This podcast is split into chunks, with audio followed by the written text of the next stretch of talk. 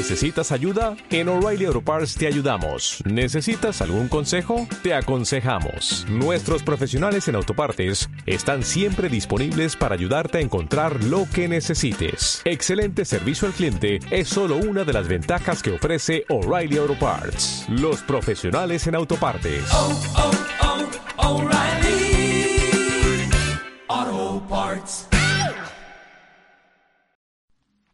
Décima estación.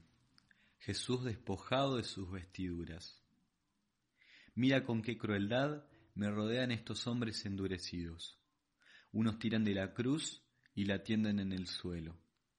Otros me arrancan los vestidos pegados a las heridas, que se abren de nuevo y vuelve a brotar sangre. Te adoramos Cristo y te bendecimos. Porque con tu santa cruz redimiste al mundo. Corregir al que se equivoca. Judas se equivocó tremendamente. Vendió al mejor amigo y se ahorcó. No menos grave fue la equivocación de Pedro. Lloró amargamente. A los dos Jesús corrigió y advirtió. Lo que tengas que hacer, hacelo cuanto antes, o antes de que el gallo cante me negarás tres veces. Los dos quedaron al descubierto, pero ninguno de los dos movió un dedo de su intencionalidad. Uno lo hizo con premeditación y al otro lo pudo la situación o la presión del momento. Pensemos, ¿cómo corregimos? ¿Con amor o con odio? ¿Para hacer el bien o para dejar al descubierto? ¿Con soberbia o con, o con humildad? Mirando tu cruz, Jesús, pienso en todas aquellas personas cercanas que se equivocan y pido por ellas, pero también pido por todas aquellas veces que yo me equivoco.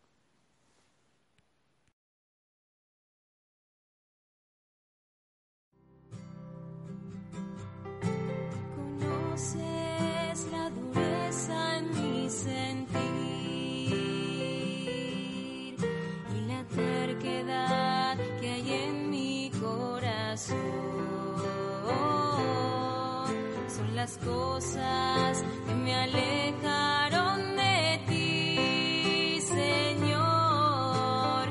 Hazme renacer en tu amor. Déjame nacer déjame nacer de nuevo, déjame nacer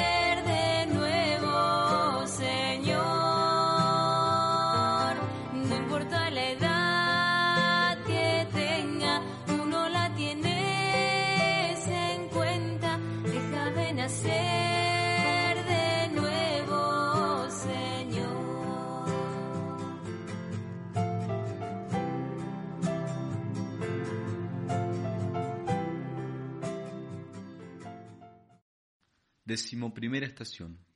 Jesús clavado en la cruz. Ha llegado la hora, y tendiéndome sobre la cruz, los verdugos toman mis brazos y tiran para que lleguen a los clavos preparados en ella. Todo mi cuerpo se quebranta, se balancea de un lado a otro, y las espinas de la corona penetran en mi cabeza más profundamente. Te adoramos Cristo y te bendecimos. Porque con tu santa cruz redimiste al mundo. Perdonar al que nos ofende. Perdonar es cuestión de un primer pequeño paso y a veces cuánto cuesta darlo. No nos quedemos clavados en la cruz del rencor. Dos amigos iban viajando por el desierto y comenzaron a discutir. Uno de ellos agredió al otro. El agredido escribió en la arena con su dedo. Hoy mi amigo me pegó. Continuaron el viaje y llegaron a un oasis. El amigo que había sido agredido comenzó a ahogarse y el otro lo salvó. Al recuperarse, talló en una piedra, hoy mi amigo me salvó la vida. Cuando un amigo nos ofende, debemos escribir la ofensa en la arena donde el viento del olvido y el perdón se encargan de borrarla. En cambio, cuando un amigo nos ayuda, lo debemos grabar en la piedra de la memoria del corazón, donde ningún viento podrá borrarla. Señor, sana los rencores clavados en nuestro corazón, que nos paralizan y no nos dejan dar el primer paso en el camino del perdón.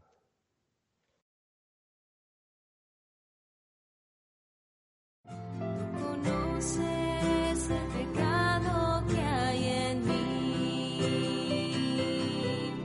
y el dolor que se dejó en mi corazón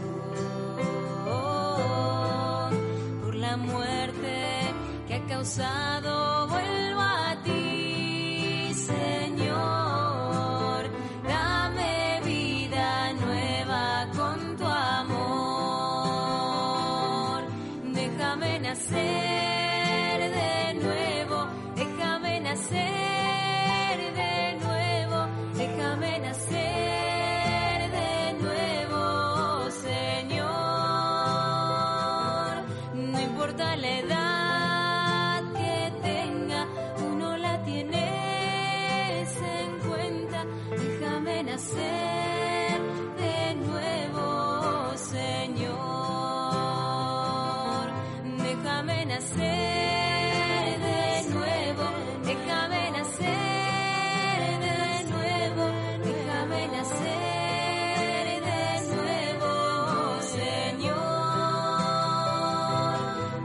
Importa la edad que tenga, tú no la tienes en cuenta.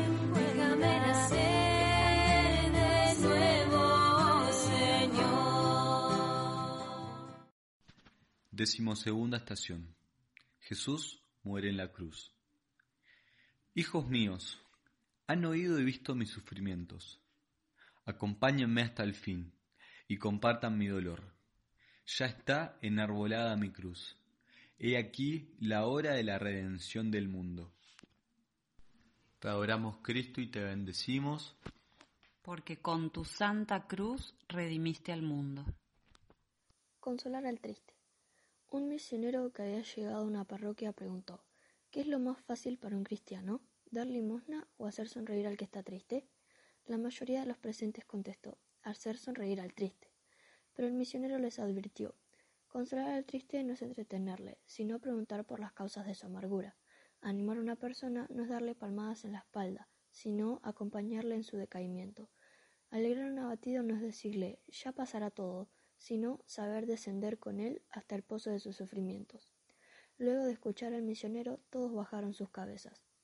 Enséñanos, Jesús, que consolar no solamente es alegrar, sino, como vos lo hiciste, es compartir la misma vida e incluso morir. No tengas miedo, en la soledad también se hace presente el amor de Dios si lo buscas resucitado, en sus llagas y en su corazón traspasado como el tuyo.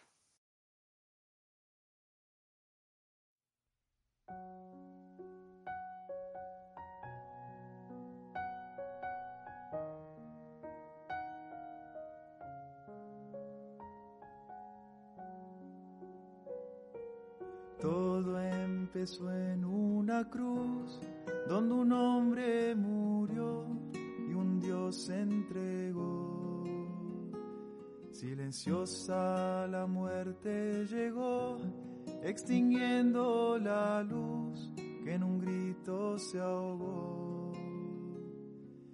Viendo su faz de dolor, una madre lloró y su amigo cayó.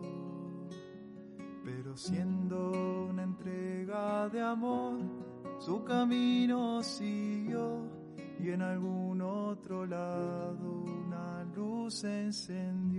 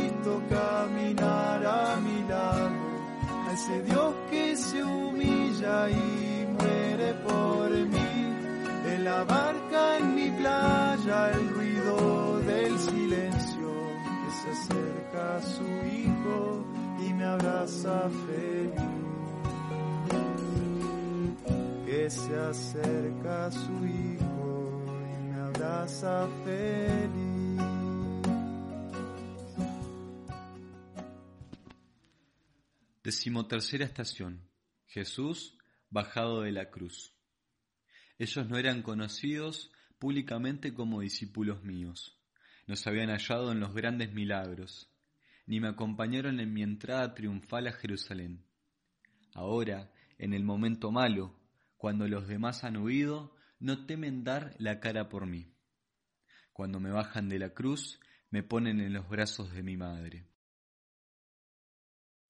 Te adoramos Cristo y te bendecimos. Porque con tu santa cruz redimiste al mundo. Sufrir con paciencia los defectos de los demás. Quejarse constantemente por los defectos del hermano no edifica, sino que destruye. ¿De qué nos sirve la queja amarga? Jesús bajó de la cruz para que nosotros descendamos también a las realidades sufrientes de los demás. Esa es la historia de nuestra vida. Quizá los más pequeños y los más frágiles, los menos talentosos y reconocidos, seamos escogidos para acompañar al Señor hasta el final, hasta la muerte.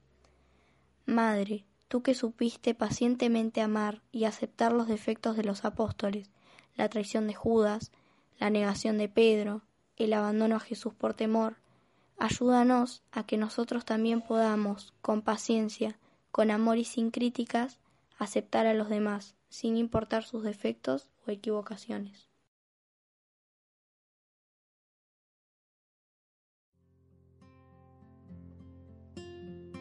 Hecho un mar de lágrimas al verlo allí en la cruz, se acordó del niño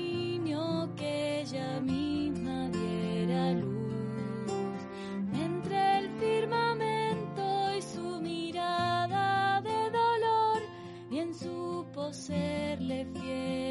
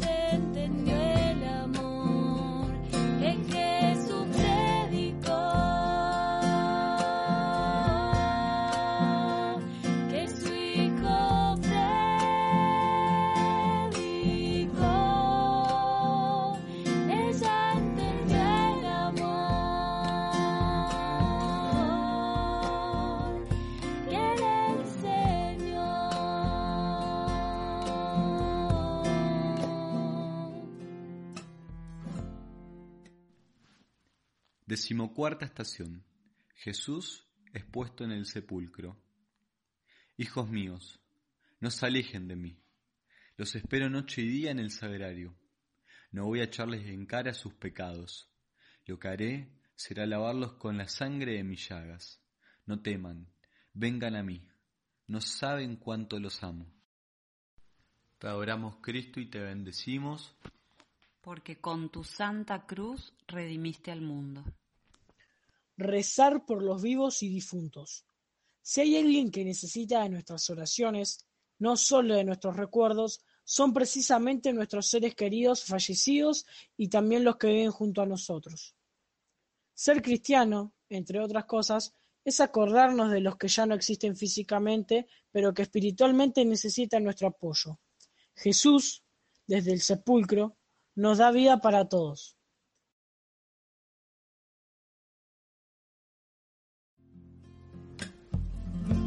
Entre la llovizna, la tristeza y el temor, lo tomó en sus brazos cuando ya no respiró. Junto con su alma le traspasó el corazón, la espada que esa cruz todo lo consumó. El silencio cuando el cielo se quebró. No volteó sus ojos y el sepulcro se cerró.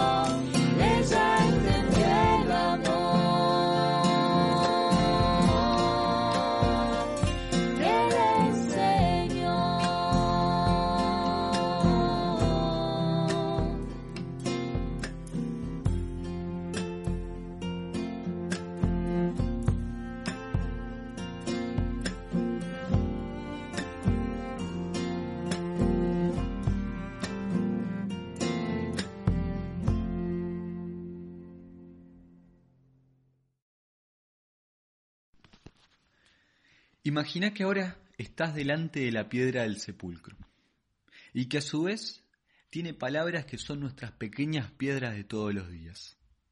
Piedras sobre las que fuimos reflexionando a lo largo de este Via Crucis.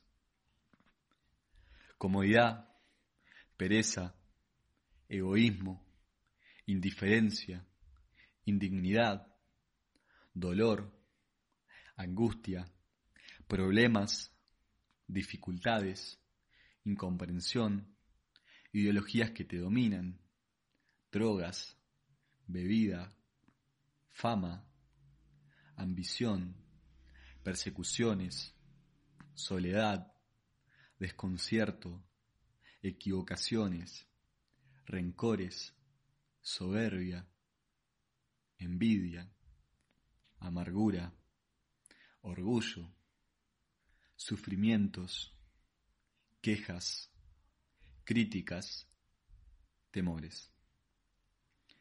Todas estas piedras nos dificultan el camino y hacen que se vuelva pesado y difícil de transitar. Es por eso que necesitamos correr estas piedras para aliviar el peso de nuestra cruz. Pero, ¿cómo podemos nosotros correr una piedra tan pesada como la del sepulcro? ¿Quién me ayudará a correr tantas piedras que encuentro a lo largo de mi vida, en mis rutinas cotidianas? ¿Quién podrá quitar esas piedras tan pesadas de mi historia, de las cosas que viví, de mi pasado? Piedras que siguen atravesadas en mi camino de hoy, impidiéndome seguir adelante. ¿Cómo podré atravesar esto que me toca vivir? ¿Quién podrá hacer posible lo imposible? Podemos abandonar el camino, dejar nuestras rutinas, quedarnos atrancados en la queja y la protesta. Podemos perder la esperanza frente a lo que nos parece imposible, rendirnos y pegar la vuelta. ¿Qué tenemos que hacer? ¿Qué podemos hacer? Jesús nos invita a ir al lugar en el que están nuestras piedras y permanecer allí frente a ellas, con paciencia y esperanza, hasta que la piedra se convierta en puerta que nos dé paso a una nueva realidad. La piedra que tapaba la entrada del sepulcro era verdaderamente muy grande y pesada. Se necesitaba mucha fuerza o herramientas especiales para hacerla rodar. Pero todas las piedras, por más grandes que sean, pueden dar paso al milagro de la vida. A veces sentimos que no vamos a poder atravesarlas, porque son demasiado grandes, porque se nos vienen encima y quedan incrustadas contra nuestro pecho impidiéndonos respirar, porque nos paralizan y nos dejan medio muertos, atrapados en sepulcro de los que no podemos salir. ¿Quién nos correrá la piedra? ¿Cómo podremos pasar esto que nos está pasando? ¿De dónde sacaremos las fuerzas necesarias para hacerle frente a estas piedras? La misma fuerza de la resurrección que hizo salir al Señor del sepulcro nos asistirá a nosotros si creemos y confiamos en la resurrección. Toda piedra puede convertirse en puerta si creemos y confiamos en la fuerza de Jesús vivo que actúa en nuestras vidas. Pero ¿lo creemos? ¿Lo creemos de verdad? ¿O vamos a seguir preguntándonos y preguntándonos cómo vamos a hacer? ¿O vamos a seguir llorando frente a las piedras que no se pueden mover? ¿O vamos a seguir protestando porque no nos gustan las piedras que la vida nos presenta? Detrás de cada piedra se encuentra la vida, no la muerte. Si buscamos a Jesús de Nazaret, el crucificado, lo vamos a encontrar siempre vivo y presente en nuestra vida, en lo ordinario de cada día. Es importante que nos preguntemos a quién estamos buscando, a quién esperamos encontrar, dónde lo estamos buscando, dónde lo esperamos encontrar. Porque Jesús ya no está más en el lugar de los muertos. Si lo buscamos allí, los ángeles de la vida nos dirán una y otra vez, no está aquí, no está aquí. ¿Dónde estás entonces, Señor? ¿Por qué no estás en el lugar donde te pusieron después de crucificarte? Jesús no está en el sepulcro. El sepulcro está vacío. No hay nadie allí. Porque el Señor está vivo y viviente. ¿Y en dónde? En mi vida, en tu vida, en la vida de los demás en la vida cotidiana, en cada día de nuestra vida. Vayamos allí a buscarlo. Ahora, ¿estás dispuesto a correr las piedras de tu vida? ¿Estás dispuesto a correr la piedra del sepulcro?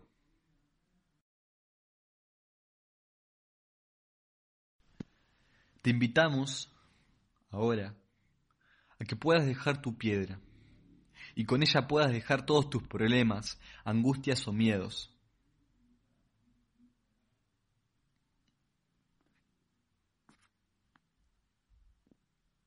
Que en esta Pascua nos animemos a dar el paso de la muerte a la vida. Jesús sigue vivo, búscalo. ¿Pero a dónde? En nuestras tareas y trabajos, en nuestra familia, en nuestro hogar, en las personas con las que compartimos nuestra vida de todos los días. Allí está el Señor, simplemente vivo y presente en lo, que tenemos que hacer cada día. Vayamos a contarle a todo el mundo la buena noticia de la vida nueva, que no puede quedar atrapada detrás de ninguna piedra. Jesús está vivo. Y esta es nuestra certeza volvió para quedarse siempre.